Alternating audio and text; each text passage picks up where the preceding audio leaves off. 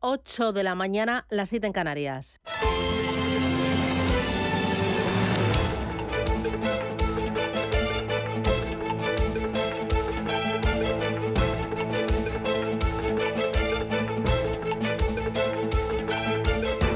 Capital Intereconomía, con Susana Criado.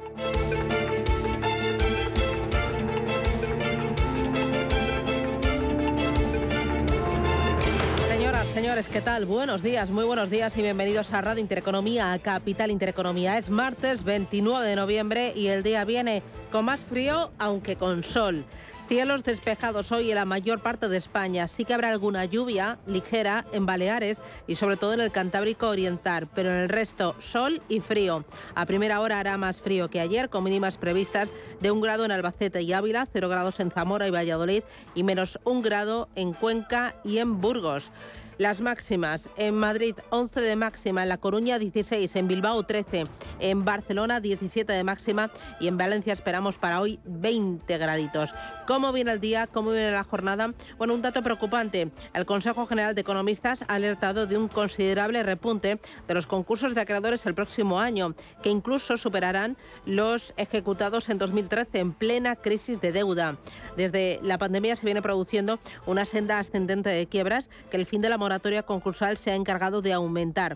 Los problemas que genera la alta inflación, que frena el consumo y la actividad, y el alza de tipos de interés que encarece la financiación, pues con estos dos elementos se obtiene un escenario muy complicado para las empresas. Hoy vamos a ir con ello en la tertulia capital, también en la entrevista capital, y vamos a ir también con el tema de las pensiones, porque Escriba propone ampliar el cómputo para calcular la pensión a 30 años. Eso sí, para intentar no cabrear demasiado a sus eh, socios de gobierno, dice que eh, se podrán excluir los dos peores años de cotizaciones a la seguridad social. Vamos a comentarlo, a ver qué es lo que pretende, si esto es un simple parche, si va a ser importante, si nos va a bajar mucho la pensión cuando lleguemos a, la jubilación y, y, bueno, vamos a intentar ver los pros y los contras y también eh, cómo va a caer esto en... en, en los futuros pensionistas en un año pues eh, marcado por las elecciones. En lo que es eh, mercados, ¿qué tenemos? Bueno, ayer la bolsa hizo un pequeño respiro eh, en esa senda alcista. Eh, llevaba unas cuantas semanas escalando posiciones desde finales de septiembre, subiendo más de un 14% y ayer los ahorradores optaron por la realización de beneficios. Bajó el IBEX 35 un 11,11%. Entre los motivos, bueno, pues... Eh, la preocupación por las consecuencias de las protestas en China contra la política de COVID-0. Esto está pues generando bastante incertidumbre en todos los mercados. La policía ha reprimido manifestaciones, ha detenido a periodistas extranjeros. Xi Jinping afronta uno de los momentos más delicados de su mandato. En algunas ciudades se escucharon gritos en contra de Xi Jinping y del Partido Comunista y Moody's, la agencia de calificación de riesgos, confía en una pronta resolución, pero avisa del impacto si siguen las eh, protestas, impacto en la economía a nivel global e impacto también en los mercados financieros. Unos mercados que están muy pendientes de la evolución del precio del petróleo. Roza los 80 dólares en la antesala de la cumbre de la OPEP.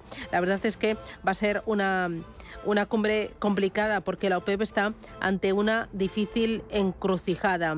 Eh, podría mantener su producción intacta, pero eso podría ser insuficiente para evitar la caída de los precios ante una demanda que languidece. Eso abre la puerta a una segunda opción, que sería acordar un mayor recorte de cuotas. Sin embargo, eso haría que todo el esfuerzo extra recayera sobre Arabia Saudí. Y hay una tercera opción que consiste en reabrir el grifo del crudo para reducir los precios. Y esa opción parece descartada por Riad, que la semana pasada negaba su intención de revertir parte de los recortes de producción. Vamos a mirar el precio del crudo y a otros muchos más asuntos que ya son noticia. Es martes, vamos a por él. Gracias, bienvenidos, titulares.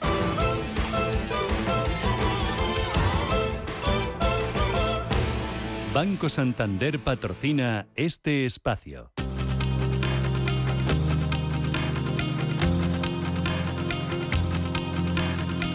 En Radio Intereconomía.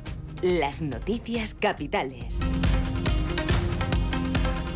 El Instituto Nacional de Estadística publica esta mañana el dato adelantado de IPC del mes de noviembre. Después de que en octubre la inflación se moderara en España hasta el 7,3%, sumando tres meses seguidos a la baja gracias al descenso del precio de la electricidad. Hoy también a las 2 de la tarde se publica el dato de IPC en Alemania y mañana conoceremos el de la zona euro. La presidenta del Banco Central Europeo, Christine Lagarde, cree que la inflación aún no ha tocado techo y apuesta por seguir subiendo los tipos de interés. No vemos los componentes ni la dirección que me llevarían a creer que hemos alcanzado el pico de inflación. Cada vez que pregunto a mis economistas de primer nivel en el Banco Central Europeo sobre el riesgo, la respuesta que obtengo es que el riesgo es al alza, sin calificar la parte alcista.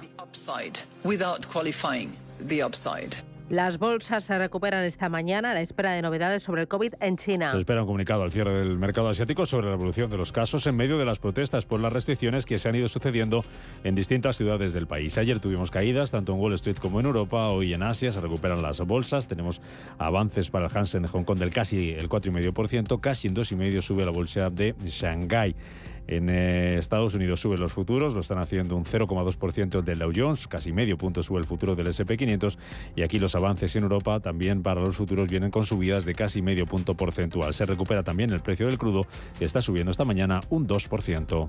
Más cosas que nos deja el día. La bolsa española atenta a la banca que confirma que recurrirá al impuesto del gobierno. Los principales banqueros del país anuncian su intención de ir a los tribunales. Son el consejero delegado del Sabader, César González Bueno, del BBVA, Onurgenk, del Santander España, Antonio Simoes y de Banquinter, María Dolores Dancausa. Esta proposición de ley, que no ley, se ha tramitado de forma urgente, no ha pasado por el Consejo de Estado y por lo tanto no ha tenido el sosiego que debe tener cualquier norma. ¿no? Tú nos preguntabas sobre los asuntos jurídicos. Es nuestra responsabilidad de analizar todas las dimensiones de todo ello y decidiremos en su momento. Ahora mismo no, no hemos decidido, pero ya se los digo, esto no es positivo para España. Deja tú los bancos, es para España. Que esto es malo para la economía española y eso lo vemos porque es malo para, para las empresas, para, para las familias, a la pregunta de si vamos a recurrirlo, al día siguiente de pagarlo, vamos, pero sin ninguna duda. Yo lo tengo clarísimo, vamos, lo vamos a hacer porque nos parece un, impuesto injusto, discriminatorio y confiscatorio. Bancos que también van a ser hoy noticia porque se van a reunir con los sindicatos este martes para abordar la subida de los salarios en el sector. En la agenda del día, el gobernador del Banco de España, Pablo Hernández de Cos, comparece en el Senado. Lo hará con motivo de la tramitación del proyecto de presupuestos del año que viene. También comparece hoy en el Senado la presidenta de la EREF, Cristina Herrero. Lo que se cae del orden del día es la ley de familias que finalmente no se aprobará hoy en el Consejo de Ministros por las diferencias entre PSOE y Podemos. Yolanda Díaz rechaza la ampliación del periodo de cálculo de pensión que propone Escribá. Una propuesta que supondría elevar ese periodo de cálculo desde los 25 años actuales hasta los 30, pero pudiendo descartar los dos peores. La ministra de Trabajo considera que supondría un endurecimiento del acceso a la prestación. Ampliarlo a 30 años es, desde luego, un endurecimiento del acceso a las pensiones de jubilación.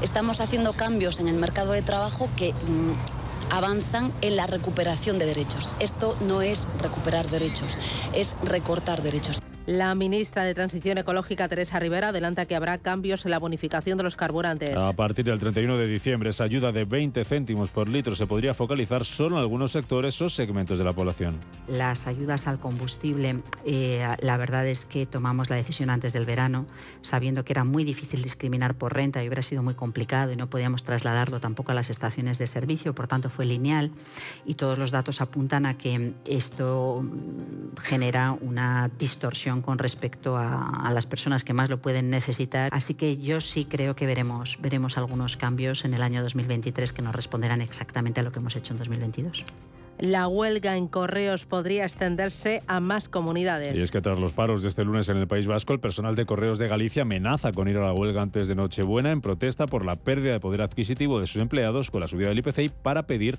la inclusión de los trabajadores en el Estatuto Básico del Empleado Público. Desde la empresa aseguran que mantienen abierto el diálogo con los sindicatos. Amador Alonso es el subdirector de Relaciones Laborales de Correos. Correos está prestando servicio con total normalidad y la atención al usuario no se ha visto afectada. No son ciertas las reivindicaciones eh, de los sindicatos convocantes minoritarios en el sentido que Correos es y va a seguir siendo una empresa pública y que Correos apuesta por un empleo estable de calidad. Por otra parte, Correos mantiene constantemente una voluntad de diálogo abierta con las totalidad de las redes sindicales con objeto de mejorar las condiciones de trabajo de nuestros empleados y el futuro de la compañía. Y en el exterior, Estados Unidos acusa a Rusia de suspender unilateralmente las conversaciones para un acuerdo nuclear. Este martes estaba previsto que comenzaran en Egipto las negociaciones, pero según la Casa Blanca, Rusia ha informado de que se ausentará de la mesa y que más adelante propondrá una nueva fecha para estas consultas. Banco Santander ha patrocinado este espacio.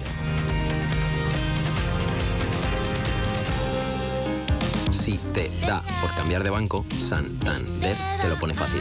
Hacerte cliente es tan sencillo y rápido que lo puedes hacer estés donde estés, que para algo es una cuenta online. Y además, te llevas 150 euros si traes tu nómina antes del 2 de diciembre. Consulta condiciones en bancosantander.es. Santander, por ti, los primeros. Pa, pa, para, pa.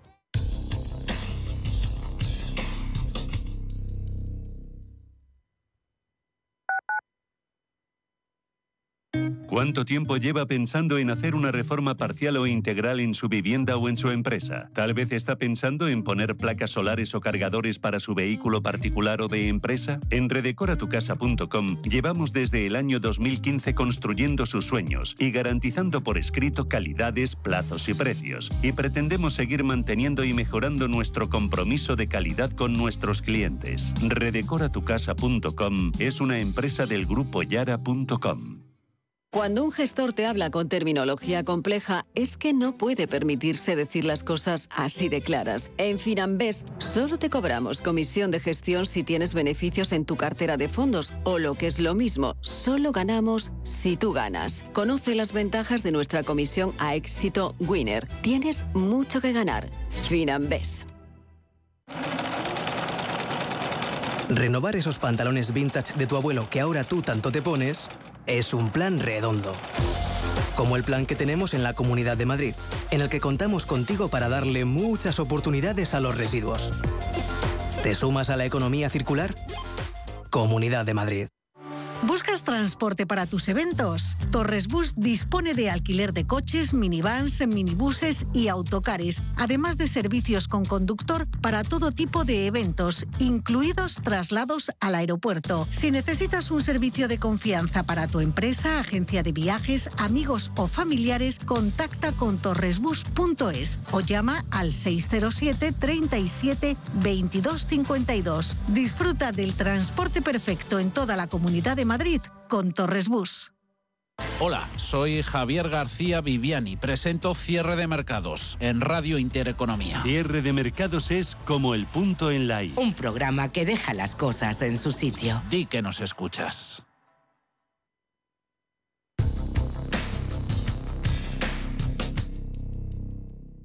DEPAM les ofrece hoy la noticia de innovación sostenible.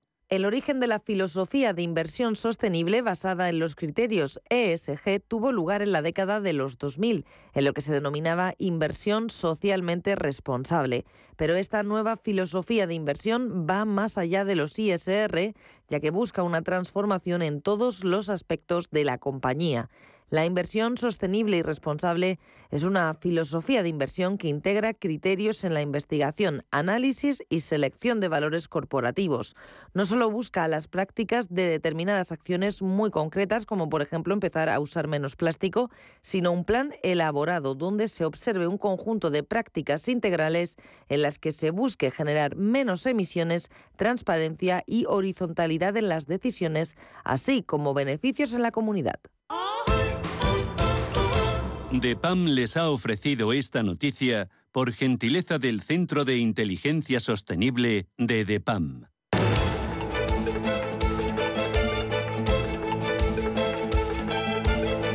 En Radio Intereconomía, la entrevista capital con Susana Criado.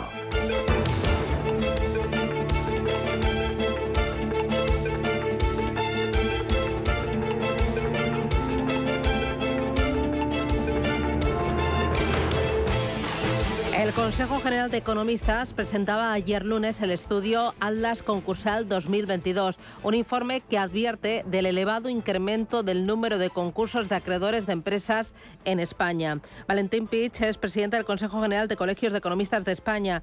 Valentín, ¿qué tal? Buenos días, bienvenido. Muy buenos días. Eh, ¿Cuánto han crecido en, eh, en este año y cuánto crecieron en 2021 esos concursos de acreedores? Bueno, primero de todo hay que decir que aunque parezca extraño, es, es bueno que crezcan el número de concursos de las empresas y entidades y particulares que utilizan la norma concursal para, para reestructurar eh, lo que deben o bien para, para liquidar las empresas, ¿no? Porque el problema que tenemos eh, en España, que, que somos un país muy moderno en muchas cosas, pues, pues tenemos una asignatura pendiente que el número de, de empresas y, y, de entidades y particulares que autónomos que trabajan respecto al número de, el número de utilización de los procedimientos concursales es muy baja, ¿no? Porque aquí, pues, pues también hay mucha microempresa, pues cuando hay un problema muchas veces se cierra y, y intenta desaparecer. Por tanto, no es malo. Es decir, decir que poquito a poquito, pues va calando la cultura de que hay un procedimiento ordenado ¿eh? para resolver estos problemas. Porque realmente no detectamos un, un número que este número importante de, cambio de digamos de número de empresas, entidades y particulares que han utilizado no es no lo detectamos tanto por la crisis económica que pueda existir, sino fundamentalmente por un uso, por un conocimiento mejor de la norma. Hay una norma nueva, eh, se conoce mejor, hay un nuevo procedimiento para las empresas pequeñas y autónomos y pues, claro, todo esto hace pues que se utilice más. Claro, yo le entiendo que haya un procedimiento ordenado es bueno para todos, para las empresas y por los autónomos. Lo que entiendo que no es bueno es que muchas empresas tengan que acudir o cada vez más empresas tengan que acudir a ese procedimiento ordenado para cumplir con sus acreedores o para eh, declarar el cierre. Eh, porque em, no ingresan o porque están asfixiados por la deuda o porque no ven eh, buenas perspectivas, ¿no? No, no, evidente, evidente, evidente. Yo lo que quería decir es que em, la información economía que tenemos, la economía, sí que hablamos de economía en general, cada uno lleva su, su cruz individualmente, ¿no? La economía en general eh, no ha venido este, este tsunami que nos imaginábamos. ¿no? Vamos a ver qué pasa este cuarto trimestre y el, primer trimestre del año que viene, donde el crecimiento que se prevé es mucho más bajo. O sea que, lo que yo venía a decir es que este incremento de, del número de concursos o procedimientos concursales tenemos la sensación que es más por, por el conocimiento de la nueva ley, por, porque además habíamos tenido prácticamente estaba embalsado porque no se podía, no había no estaba abierto el procedimiento concursal a raíz de la pandemia, pues se ha producido la, la abertura de puertas, no por crisis económica. Esto es lo que yo quería decir, ¿no? Eh, y por otro lado, es que es evidente que nosotros, si comparamos con el resto de países, utilizamos poco esto. ¿eh? Y esto es malo. Es decir, aunque la economía va bien, vaya muy bien, siempre hay un número determinado de de económicos, pues por problemas financieros y, tienen que utilizar este procedimiento, ¿no? Em, hemos llegado hasta aquí por el fin de la moratoria concursal y también por un escenario marcado por la subida de la inflación, la desaceleración del consumo y el aumento de los costes de financiación. Evidente, evidente, evidente. Pero vuelvo a, repetir que nos está sorprendiendo un poquito la, lo que se dicho la resiliencia de la economía española, ¿no? Es decir, que este verano ha sido bueno, ha sido bueno, eh, aquí el, factor del turismo juega mucho, el, consumo ya está, eh, empieza a dar muestras del agotamiento de este dinero que, que, se, que se embalsó por no, por no gastar durante la pandemia y evidentemente pues yo digo que es determinante ver un poco qué pasa este, este, este cuarto trimestre, este mes de diciembre, qué pasa el primer trimestre del año que viene, que nos prevén un crecimiento muy bajo, ¿eh? un poco superior al resto de países de la Unión, pero es verdad que nosotros también caímos mucho más. O sea, yo creo que lo que son determinantes son los, los dos próximos trimestres, ¿no? Eh, Valentín. Para ver cómo reacciona y también será la prueba, perdón, y también será la prueba de fuego si esta norma concursal, que fundamentalmente tiene dos, dos grandes novedades. Una primera novedad es eh, un procedimiento muy fácil, muy, muy práctico para las micros, y después el tema de reestructuraciones de empresas ya para las grandes empresas. Y habrá que ver si, si esta norma pues, pues, pues se utiliza y sirve, ¿no? Valentín, ¿el número de quiebras eh, a día de hoy es mayor, es menor o es igual que la anterior crisis, al cierre de 2012-2013? Eh, es que yo creo que ahora es muy difícil de comparar. ¿no? Eh, nosotros tuvimos una nosotros tuvimos un estallido. Eh, aquí realmente el gran problema que tuvimos fue la crisis financiera inmobiliaria ¿no? del 2008-2009. Aquello sí que fue devastador. Aquí pues hay un número de como hemos tenido este este periodo de que no se han podido presentar concursos y lo del COVID todo mezclado hace que es muy difícil comparar. Tenemos menos tenemos un número un, poco, un poquito superior, pero, pero fundamentalmente son micropymes, ¿no? Eh, que utilizan el nuevo procedimiento, que utilizan un nuevo procedimiento, pero realmente no. Realmente, cuando miramos hacia atrás y vemos lo que pasó en 2008-2009, a uno le, le, tiemblan las piernas, ¿no? Porque prácticamente sectores enteros, pues eh, prácticamente desaparecieron, por ejemplo, el sector de la construcción. Hoy el sector de la construcción es un sector más, que no, hay, no es el número más importante, hay fundamentalmente son servicios y fundamentalmente son micropymes. Micropymes y también mucho autónomo. Evidente, evidente. Cuando quería decir micropyme quería decir todo este mundo de, autónomos, ¿no? Que el autónomo lo va a utilizar porque es, eh, yo creo que es bueno, ¿no? Porque hoy en día hay que partir con la realidad digital eh, una deuda, una deuda que le ha pasado la vida, ¿no? Es decir, que, que un autónomo que, que, hace una inversión y, resulta que el negocio no le va bien, pues, pues resulta que si no ordena esto el resto de su vida va a ser una persona que va a ser no podrá trabajar porque la, el, la, memoria digital no tiene coste. ¿eh?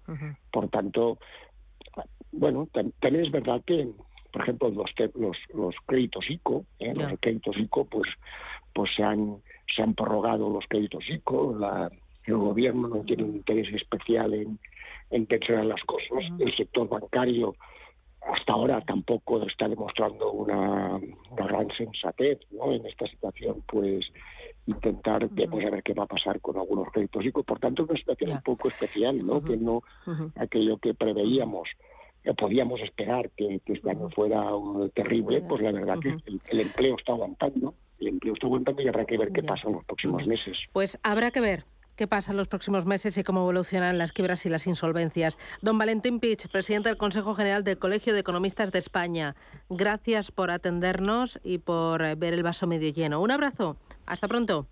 Gracias, gracias a usted. Adiós, chao, chao. Ahora os quiero dar una buena noticia. Como sabéis, el Gobierno ha creado una tarifa regulada de gas para comunidades de vecinos y para ayudar y asesorar a todas aquellas comunidades que quieran pasarse a esta tarifa, el grupo Naturgy pone un teléfono exclusivo, el 937 0801. Pero no solo eso, también pueden contratarla en sus tiendas o hacer la solicitud online en comunidadesnaturgy.com. Y es que en Naturgy te lo ponen algo más fácil y más si eres el presidente de una comunidad. Que suficiente trabajo tienen, ¿no? DEPAM, gestión activa, pioneros e innovadores en inversión sostenible. 20 años de experiencia en inversión responsable respaldan el compromiso de DEPAM como actor sostenible. En nuestro Centro de Inteligencia Sostenible compartimos nuestro conocimiento sobre esta tendencia estructural en el mundo de la inversión y las finanzas. DEPAM ASG Ilustrado. Conócenos en depamfans.com. ¿Eres autónomo o una pyme de menos de 50 trabajadores? Solicita el kit digital y recibe las ayudas de los fondos europeos Next Generation para digitalizar tu empresa. En Walters Kluber te ayudamos a transformar tu negocio con el mejor software empresarial. Sé el siguiente. Entra en kitdigitalparati.com y be the next. Invierte de la mano de una de las gestoras líderes y con mayor trayectoria de España. Más de 16.000 partícipes ya confían en nosotros. Infórmate sin compromiso en el 91 781 68 80 o visita metagestión.com. Mi tierra sabe a vendimia, a jamón curado, a leche fresca, a verdura tierna, a trigo dorado, a pan reciente, a rico asado. Mi tierra tiene mil sabores auténticos porque mi tierra es tierra de sabor. Disfruta de la marca de calidad de los productos de Castilla y León. Junta de Castilla y León. Porque el futuro ya está aquí. Porque la inversión necesita transparencia. Porque existe un ecosistema digital. Porque las criptomonedas ya conviven con el dinero tradicional. Por esto y por mucho más, Radio Intereconomía ha creado My Economy. El espacio cripto de Radio Intereconomía. De lunes a viernes a las 3 de la tarde, My Economy.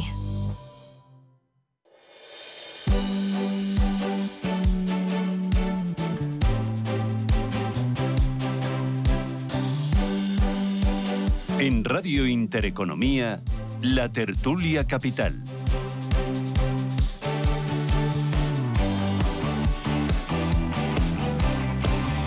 Esto es Capital Intereconomía y arranca aquí nuestro tiempo de tertulia con Manuel Romera. Romera, ¿qué tal? Buenos días. Buenos días. Bueno, has ¿qué tal visto todo? qué música te he puesto. Es Sí, que me hemos cambiado de sintonía, Me he ¿eh? dado Así como de más, que sí, más, está más a punto de libre. empezar a cantar. Ah, sí, pues nada, cuando quieras. Atrévete. Atrévete, vamos. Uy, no, no, no, que si no se desconecta la gente. Me acompaña Juan Merino. Juan, ¿qué tal? Buenos días. Fantástico, yo le, di- le digo que cante, cante porque no llueve. No llueve, no, llueve, no acaba de llover, sí, mucho campo, frío, tal, pero no llueve, no llueve. Nada. Oye, esto de los concursos de acreedores, que además es, es bueno porque es un procedimiento ordenado, como dice Valentín. Bueno, entre comillas, eh, está bien porque es verdad hay una herramienta que han mejorado, tanto la ley segunda oportunidad como el propio, la propia ley concursal, pero verdaderamente es una tristeza, ¿no? En España tenemos un problema con las micropymes y las pymes, especialmente menos de 10 trabajadores, que suponen el 95% de las empresas de España y están cayendo, ¿no? Es cierto que son empresas y pymes y micropymes de un sector que va a recuperarse previsiblemente pronto, pero bueno, ya el hecho de pasar por el concurso, pasar por la quiebra ya es eh, eh, un, bueno, un- un evento importante que debemos de evitar si es posible. Javier Niederlerner, ¿qué tal? Buenos días. Hola, buenos días, Susana. buenos días Eh, a todos. eh, eh, es- eh, ¿Esto te suena a la crisis de, de 2012? ¿A No. los últimos coletazos o no? No necesariamente. Yo creo que, hombre, hay, hay circunstancias totalmente diferentes, ¿no? Pero no, no me suena. Gracias a Dios, creo que no. No.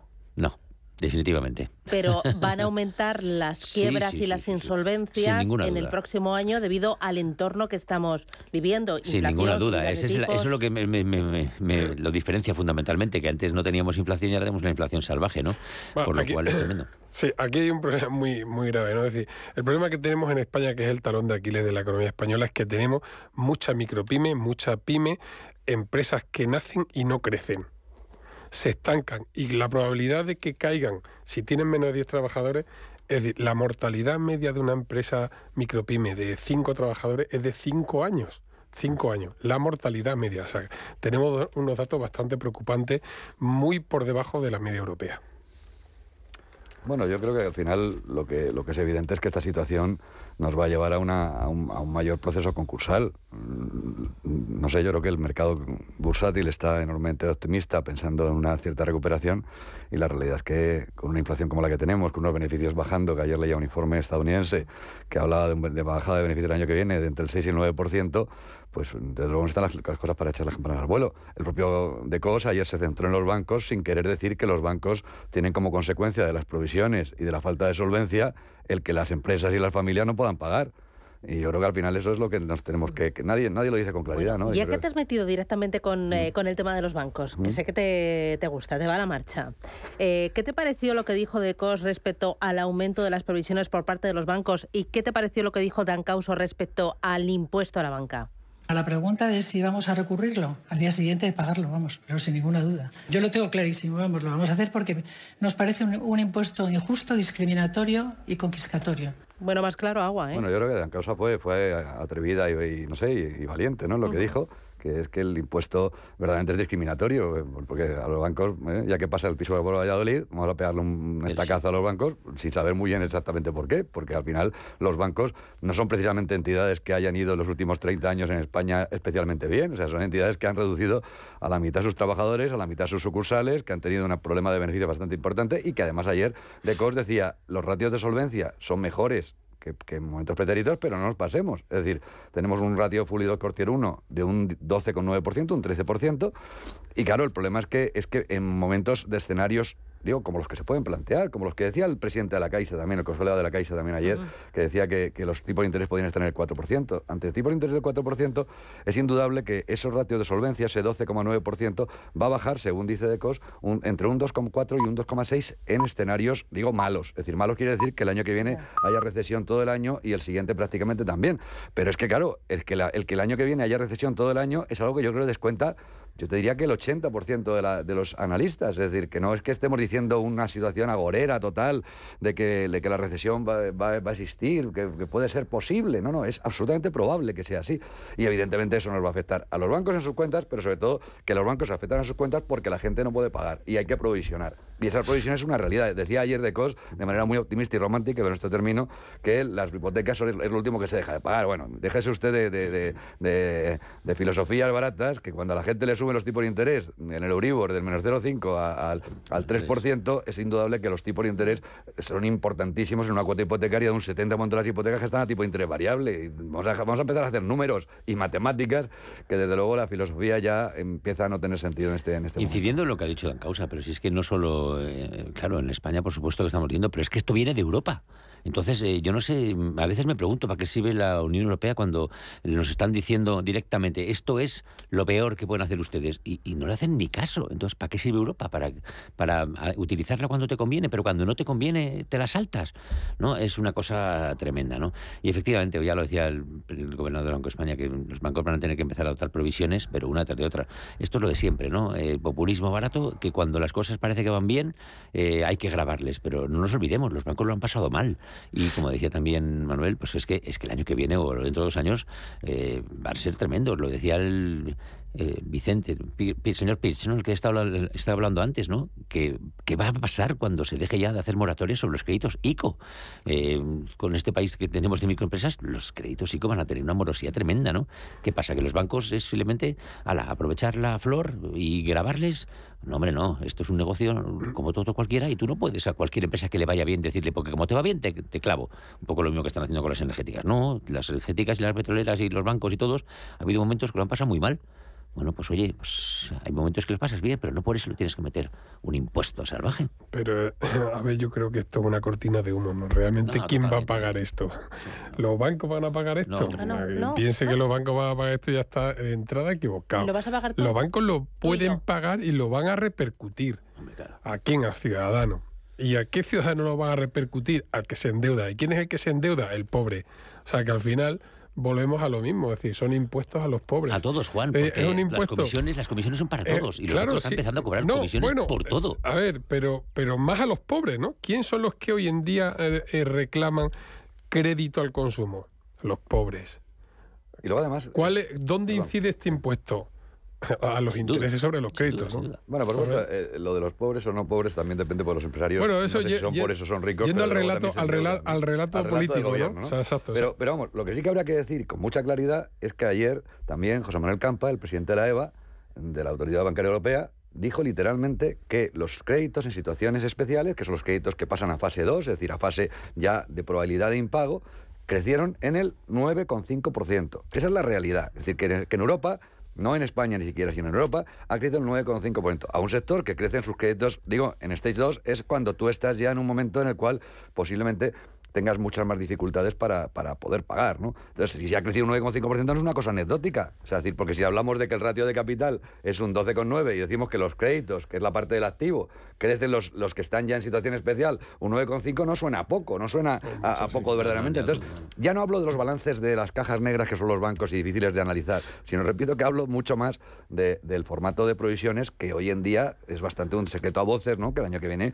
pues va a ser una cascada y que los bancos que no den beneficios, más allá de también del devengo de esos beneficios y de cómo se gestiona, pues produce mucho miedo, porque al final no, no faltaba más que los bancos empezasen a dar pérdidas. Si empiezan a dar pérdidas, incluso aunque la gente no entienda qué significan esas pérdidas, pues claro, el- la posibilidad de que la gente se ponga un poquito nerviosa y piense si los depósitos suyos están o sus cuentas corrientes están tranquilas o no, pues imagínate lo que puede llegar a provocar. Y esa es la segunda parte. Si la culpa de la- del hiperendeudamiento público y de la situación de déficit público y de la situación política y de las empresas que van a impagar, la tienen los bancos o la tenemos todos, ¿no? Que ese es, quizá es el, el relato que quizá Dan Causa tenía que haber dicho. Los bancos no son los responsables de la situación ocurrida ahora, sino que la, la situación ocurrida ahora somos responsables todos. Y No, eso y- yo creo que le faltó un poco ahí a Dan Causa, ya que estaba ¿eh? con carrerilla, ¿eh? además de quejarse del impuesto, decir que los bancos no son los únicos responsables de la, de No, situación. duda, ¿no? no son responsables de nada, ¿no? Pues, ellos vienen, la situación les sobreviene. Pues ahora mismo estamos con el Euribor al 2,80 ya, pero cuando está al menos tiro 5, ¿qué? ¿Les dejas una bonificación de impuestos?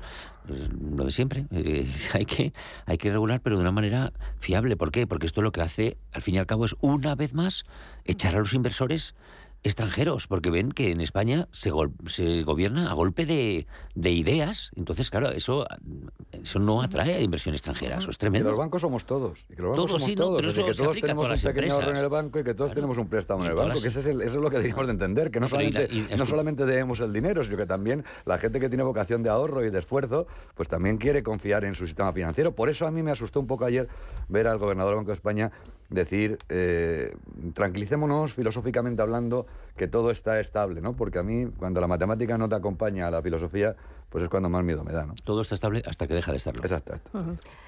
El otro gran asunto, el tema de la pensión. Ayer Escribá proponía ampliar de 25 a 30 años el cálculo de la pensión y esto es lo que respondía Yolanda Díaz. Ampliarlo a 30 años es, desde luego, un endu- endurecimiento del, acceso a las pensiones de jubilación. Estamos haciendo cambios en el mercado de trabajo que mm, avanzan en la recuperación de derechos. Esto no es recuperar derechos, es recortar derechos. ¿Cómo lo ves, Juan? Yo creo que al final... Primero, la propuesta de Escribá, ¿qué os parece? Y luego la respuesta de, de Yolanda Díaz. Bueno, es que Escribá lo que pone de manifiesto es que tenemos un desequilibrio muy importante en el tema de pensiones, ¿no? Es decir, de una, un problema que venimos ya contando de los últimos 10 años. De hecho, nada más entrar aquí estábamos haciendo una conversación informal donde al final concluimos que no vamos a cobrar nada de pensión, casi nadie o casi nada. Entonces, eh, lo que viene a, a poner de manifiesto es que el modelo que tenemos de pensiones es un modelo que no es válido, no, no es un modelo que va a dar resultados en el futuro. Nadie confía en el modelo de pensiones que tenemos.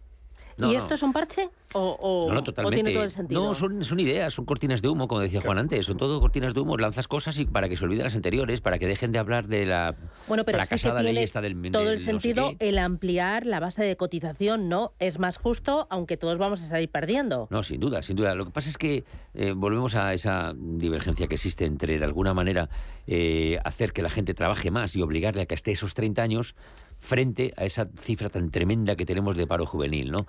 Eh, claro, esta gente, pues como gobierna, pues eso, a base de ideas sueltas que alguien le dice para... Y sobre todo gobierna, como ha dicho Juan, perfectamente a base de cortinas de humo, ¿no? Tenemos una ley tremenda, que es la ley esta del sí es sí, que, que se está cargando, vamos, todos los pilares de la justicia, pero claro, hay que taparla, hay que taparla, ¿no? Entonces eh, hay que taparla, pues sale el señor Escriba para decir cualquier cosa y auto seguido aparece la Yolanda diciendo lo contrario, o sea, entre ellos ni siquiera se ponen de acuerdo. Entonces, pues bueno, pues eh, gober- gobernamos así y eso no es, no es bueno, ¿no? porque la gente no, no sabe a qué atenerse, la gente no, no, no tiene unos pilares de decir, bueno, voy a hacer esto, voy a hacer aquello, no. Está todo el día con esa variabilidad que te, que un gobierno populista te mete y eso no es bueno para España, sin ninguna duda. Bueno, por otro lado, como nos vamos a jubilar a los 75, a los 80... Habla, habla por ti, Juan. Habla por ti que te veo con ganas de trabajar. Pero vamos a, a ser honestos. Yo lo, que, yo lo que echo más en falta, más allá de que sea 25 o 30 años, es que el argumentario tenga un mínimo de sentido común. Es decir, el, el ministro dice que pone 30 años porque hay una regulación de empleo desde la, de la crisis del 2007 al 2013 que hace que los años últimos sean los peores.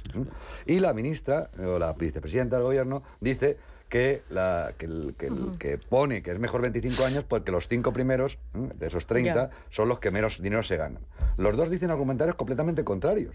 Porque además matemáticamente, por lo menos viendo una media, se podrá ver si verdaderamente lo que se gana es menos en los cinco últimos o menos en los cinco primeros.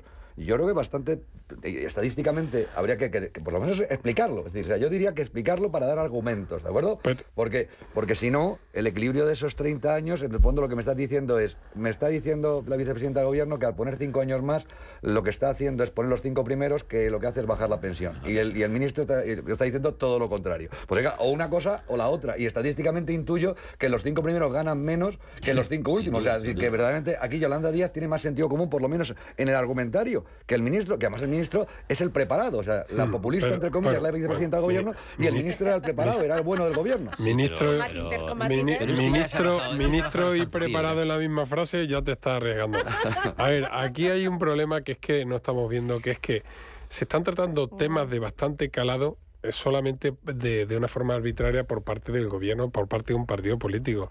Tenemos que volver un poco a la idea del Pacto de Toledo, donde oh, había que sentarse, por lo menos los partidos mayoritarios, a tratar unos temas que nos afectan a todos y no. Ahora viene este señor, porque esta mañana se ha levantado pues con ganas de dar una noticia y cuenta 20, 30, 28, 25 y ahora algo así, y luego viene la ministra y dice que no.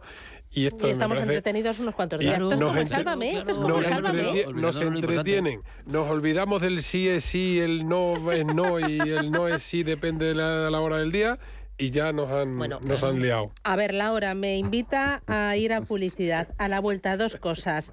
La ministra de Transición Ecológica ayer adelantaba que habrá cambios en la bonificación de los carburantes, que solo se focalizará en algunos sectores o segmentos de la población.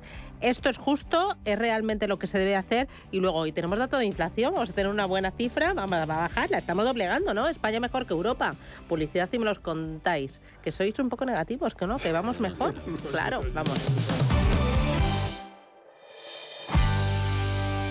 Hey, asistente, ¿cuál es el mejor fondo de inversión del año? Hay aproximadamente 54 millones de resultados. ¿Quieres que los lea? Buf, mejor que no. Puedes seguir buscando entre millones de contenidos, pero un asesoramiento de calidad solo te lo dará un especialista. En Renta 4 te ofrecemos un servicio de asesoramiento gratuito siempre que lo necesites. Entra en r4.com y descubre cómo te podemos ayudar. Renta 4 Banco. ¿Quieres más?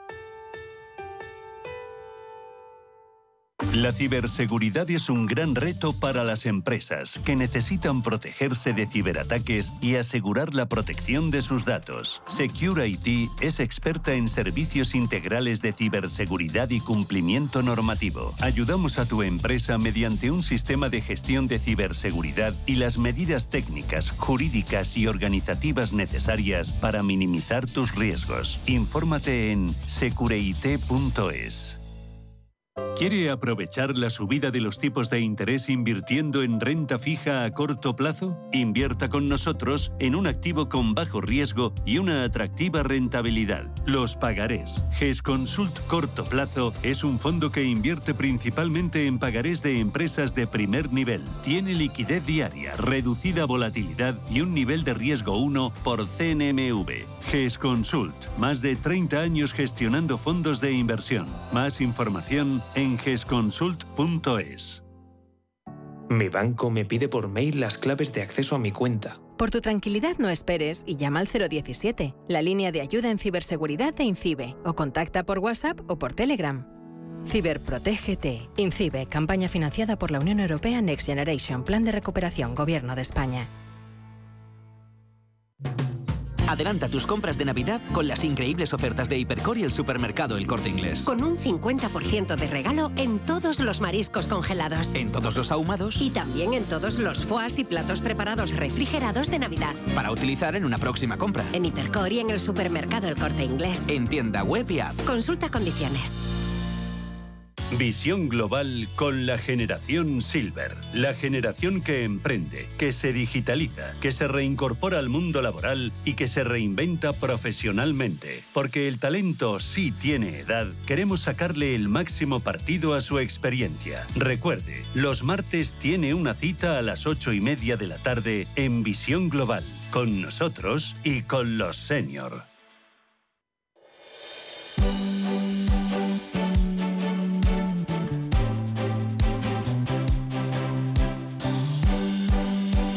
En Radio Intereconomía, la tertulia capital.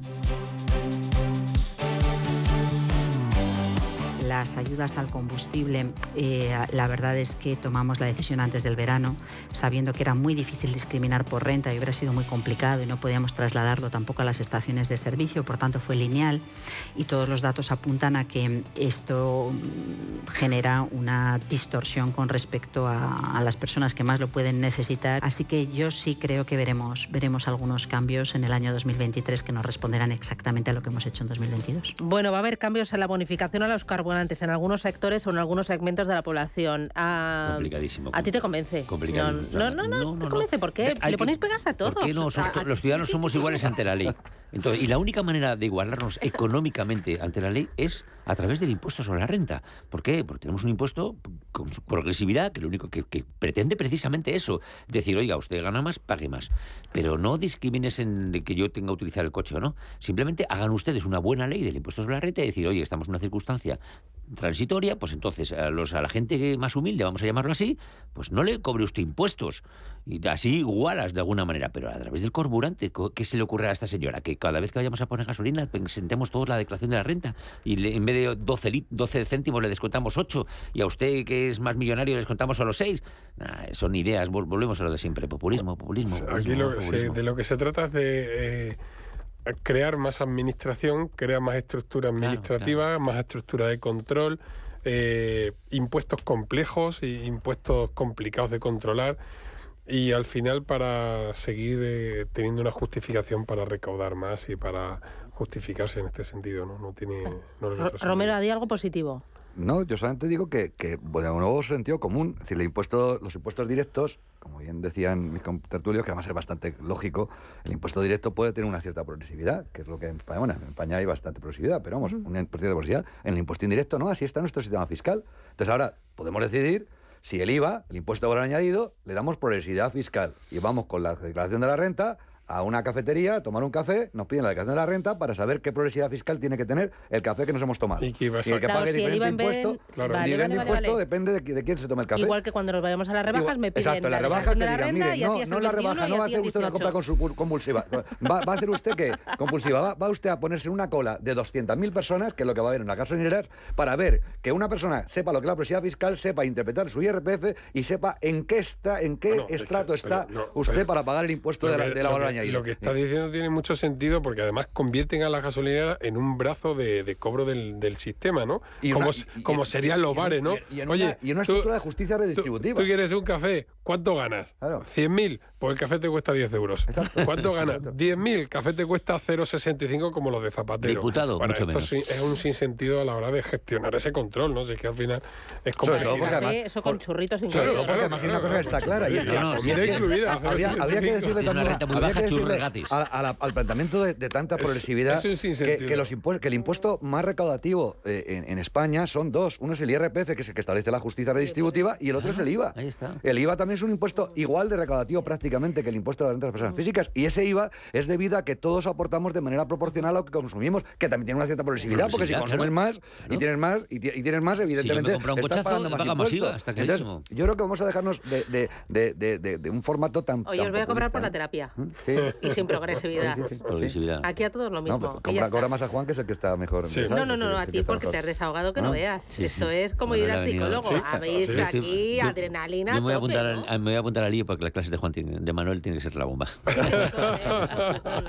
Oye, rapidito, a modo de titular, hoy tenemos dato de inflación. Hemos doblegado la curva aquí en España. ¿O no? ¿O no? Pero eso quién te lo ha dicho. Sea, No, sí, sí. con una inflación del 7,3%, ¿crees que alguien doblega algo? Cuando la inflación, cuando inflación ¿Estamos estaba. doblegando más o menos que Manuel, Europa? te voy a contar algún dato más anecdótico. En Alemania esperan un buen dato de inflación. Van a bajar de 10,4 a 10,3. ¡Hombre! ¡Ole, ole! que nos vamos. Manuel total. Romera, Juan Merino, Javier Niederlander. A ti te voy a cobrar por Sí, poner por apellido, apellido. que me lo pones difícil. Chicos, mil gracias. Cuidaros. Buen día a todos. el- Buenos días el a martes, todos. Ya martes. Adiós, chao, chao.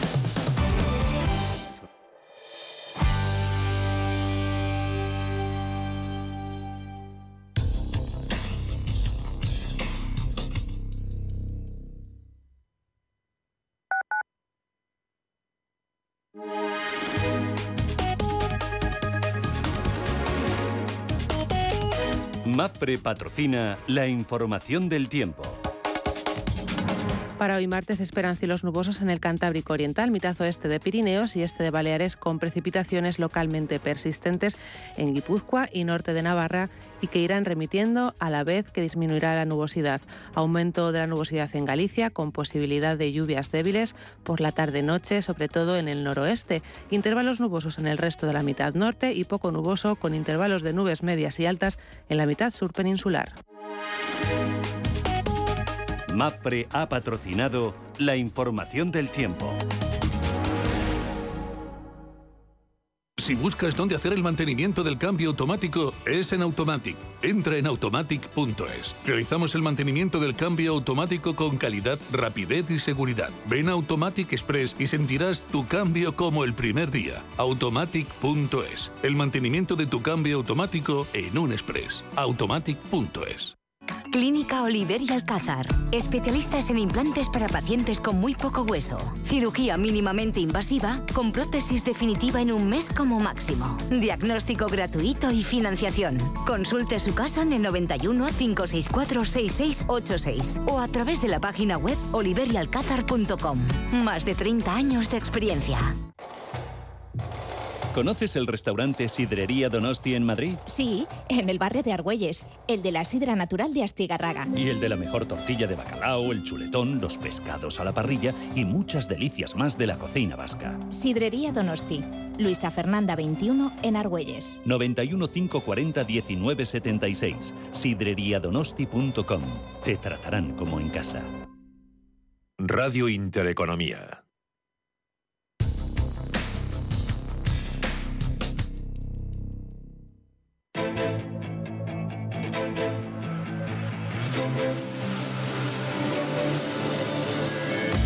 Capital Intereconomía con la inversión de impacto. 10 minutos, 9, 9 minutos y llegamos a las 9 de la mañana. Esto es Radio Intereconomía. Vamos con la preapertura de los mercados futuros. ¿Cómo vienen? Ángeles Lozano, buenos días de nuevo. Hola, ¿qué tal? Muy buenos días eh, con subidas. No son demasiado importantes, pero son subidas del 0,34%. Los inversores siguen muy pendientes de todo lo que está sucediendo en China. Parece que se van a suavizar eh, esas medidas en su política de COVID-0, algo que da esperanzas al mercado de que no se paralice más la economía del gigante asiático. Además, en el sector inmobiliario también hay novedades. Se abren nuevas líneas de financiación para las compañías del sector a modo de estímulo económico. Por lo tanto, otra noticia positiva que hoy podría invitar a la toma de posiciones en la renta variable. Dentro de unos minutos vamos a conocer el indicador adelantado de IPC de noviembre en nuestro país. También se publica el dato en Alemania en una jornada en la que además contaremos con la confianza del consumidor en la eurozona. En Italia, ventas industriales de septiembre y en Estados Unidos, los precios de vivienda de septiembre y el índice de confianza del consumidor de la Conference Board. Vamos a mirar eh, hoy a los bancos porque Citi ha elevado el precio objetivo de Sabadell, Bankinter, BBVA y CaixaBank prima de riesgo 99 puntos básicos, rentabilidad del bono a 10 en el 2,93. En Europa. En Europa los futuros eh, anticipan avances eh, que son suaves también, en torno al 0,2% para el FTSE 100 londinense, del 0,35 en la media europea, el Eurostox 50, algo más de ánimo en el CAC 40 parisino. De momento subidas anticipadas del 0,45%. Es una jornada en la que hay que estar atentos a Nestlé porque ha revisado al alza sus perspectivas de ventas para 2022, hablando de una facturación en torno al 8, 8,5% cuando eh, la dinámica suele ser justo lo contrario. Las empresas están rebajando la baja sus expectativas. Una jornada en la que también hay que estar atentos a la ampliación de, capital de Societe General y recordar que venimos de un cierre en Asia con signo mixto. Suben las bolsas chinas, todavía están abiertas hasta las 9 y media hora española, subidas del 2,3% en Shanghai, avances de más del 4% en Hong Kong. Ya saben que ha comenzado ya esa comparecencia de las autoridades chinas eh, sobre la estrategia del COVID-19 en la que se espera que haya cierto aperturismo y se den también más eh, cifras. Es una jornada en la que ha cerrado a la baja el Nikkei de Tokio, una caída de medio punto porcentual. Si hablamos de Wall Street, los futuros hasta ahora anticipan avances que son del 0,2% para el Dow Jones y del 0,4% para el SP500. Es una jornada en la que vuelve a reaccionar al alza fuertemente las materias primas después de esa depreciación. Vemos al West Texas en los 78,7 dólares, está apreciándose más de un 2% también. El Bren, el barril de referencia en el viejo continente, escala hasta los 85,7 dólares y movimientos en las divisas es de un euro que se fortalece frente al dólar, pero está por debajo del dólar 0,4, 1,0381 dólares. Alexis Ortega es socio y director de Finagentes Gestión. Alexis, ¿qué tal? Buenos días. ¿Qué tal, Susana? Muy buenos días. Hoy tenemos datos de inflación en Alemania y en España. ¿Serán buenos? Bueno, de alguna manera en España pues podríamos mantenernos un poco en ese entorno del 11, perdón, 7,5, se espera desde el 7,3 y en Alemania se espera en cierto modo una ligera caída, aunque realmente tenemos unas tasas de inflación lo suficientemente altas como para que los bancos centrales, o por lo menos el Banco Central Europeo, de alguna manera tenga que seguir centrándose en controlarla. Hay de todas maneras algunos elementos positivos a medio plazo, que es el hecho de que bueno el precio del petróleo, aunque últimamente está subiendo, está relativamente bastante bajo y sobre todo un tema muy importante. Quizás a lo mejor el final del proceso de apreciación del dólar pueda significar en algunos momentos un abaratamiento del precio del petróleo en euros y por lo tanto de alguna manera una menor presión con respecto a los precios. Aún así, yo creo que los efectos de segunda ronda van a obligar a los bancos centrales por lo menos a seguir subiendo los tipos de interés, puesto que de alguna manera han estado durante demasiado tiempo demasiado bajos. Mm, em, ¿Cómo esperas que reaccione eh, o cómo ves al mercado de la renta fija y también a la renta variable? ¿Lo de estos días es un alto en el camino para seguir escalando posiciones o se acabó la fiesta? Bueno, habrá, habrá que ver exactamente. Mm, el, gran tema en estos momentos son dos, dos temas fundamentales. Uno es el tema de China, que está ahí un poco en medio, que realmente estamos en eh, si, si, va a haber una relajación de las políticas de COVID-0 y por lo tanto de alguna manera eh, relajar esa tensión política que primero ha sido económica, pero ahora ya en estos momentos es política y por lo tanto puede dar algún tipo de, optimismo a la economía mundial y por lo tanto ayudar. Y el otro tema obviamente es el, el gran tema en estos momentos de los bancos centrales, el pivot. Es decir, ahora mismo hemos pasado de si vamos a subir 75 puntos bajos o, 50 puntos básicos y yo creo que ahora el gran tema es hasta dónde vamos a llegar y si va a haber bajada de tipo de interés en el año 2023. La Reserva Federal insiste que será el 2024, el mercado insiste que será el 2023, quien gane un poco en esa apuesta será el que se lleva el gato al agua. Si desde luego los mercados aciertan en que en el 2023 yo esto creo que podría seguir, pero si la Reserva Federal insiste en que para controlar la inflación hay que mantener los tipos mucho tiempo altos y bajarlos en el 2024, yo creo que esto de alguna manera este optimismo de algún momento tendrá que pararse.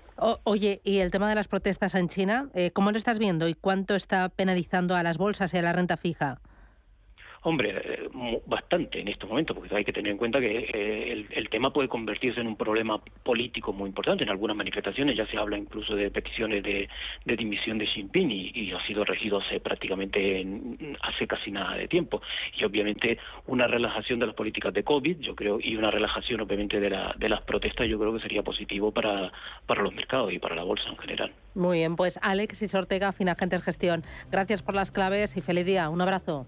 Ah, hasta la próxima. Adiós.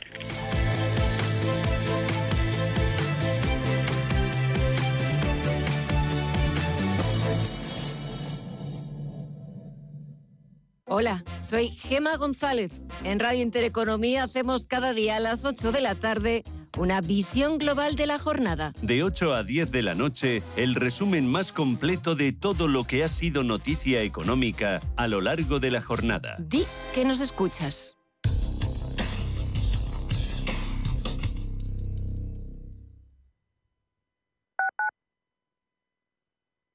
¿Es importante para ti que los gestores sean propietarios de su gestora e inviertan contigo en el mismo fondo de inversión? Si es así, conócenos en oleagestión.com, donde te contamos por qué somos diferentes y la consistencia de los resultados de Olea Neutral durante los últimos 18 años. Olea, tu inversión más sencilla.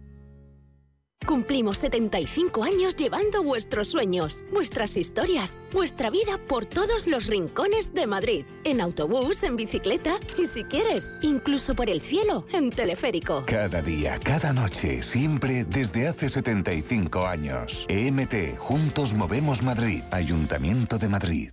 Si no logras tus objetivos en ventas, deberías de aprender o enseñar a tus equipos de venta lo último en técnicas y tácticas de venta de alto rendimiento. Todos los primeros viernes de cada mes en Madrid y durante cuatro horas podrás asistir a una experiencia totalmente transformadora y catártica. Visita el método angelescribano.es y cuéntanos tu caso o llama al 91 184 1932. En la Comunidad de Madrid apostamos por un modelo energético más limpio y sostenible. Por eso ponemos en marcha el Plan Renove 2022 de calderas y calentadores individuales, para aumentar la eficiencia y reducir el consumo. Infórmate y recibe ayudas de hasta 350 euros para la sustitución de tu antigua caldera. Con este gesto, ahorras energía y proteges el medio ambiente. Comunidad de Madrid. Restaurante Inari Moraleja, tu japonés del Soto de la Moraleja junto al restaurante Kionansui. Comprometidos con la calidad, comprometidos con su seguridad. Reservas y pedidos en el 910-070356 o en grupoinari.es, un restaurante del Grupo Inari. Radio Intereconomía. Eres lo que escuchas.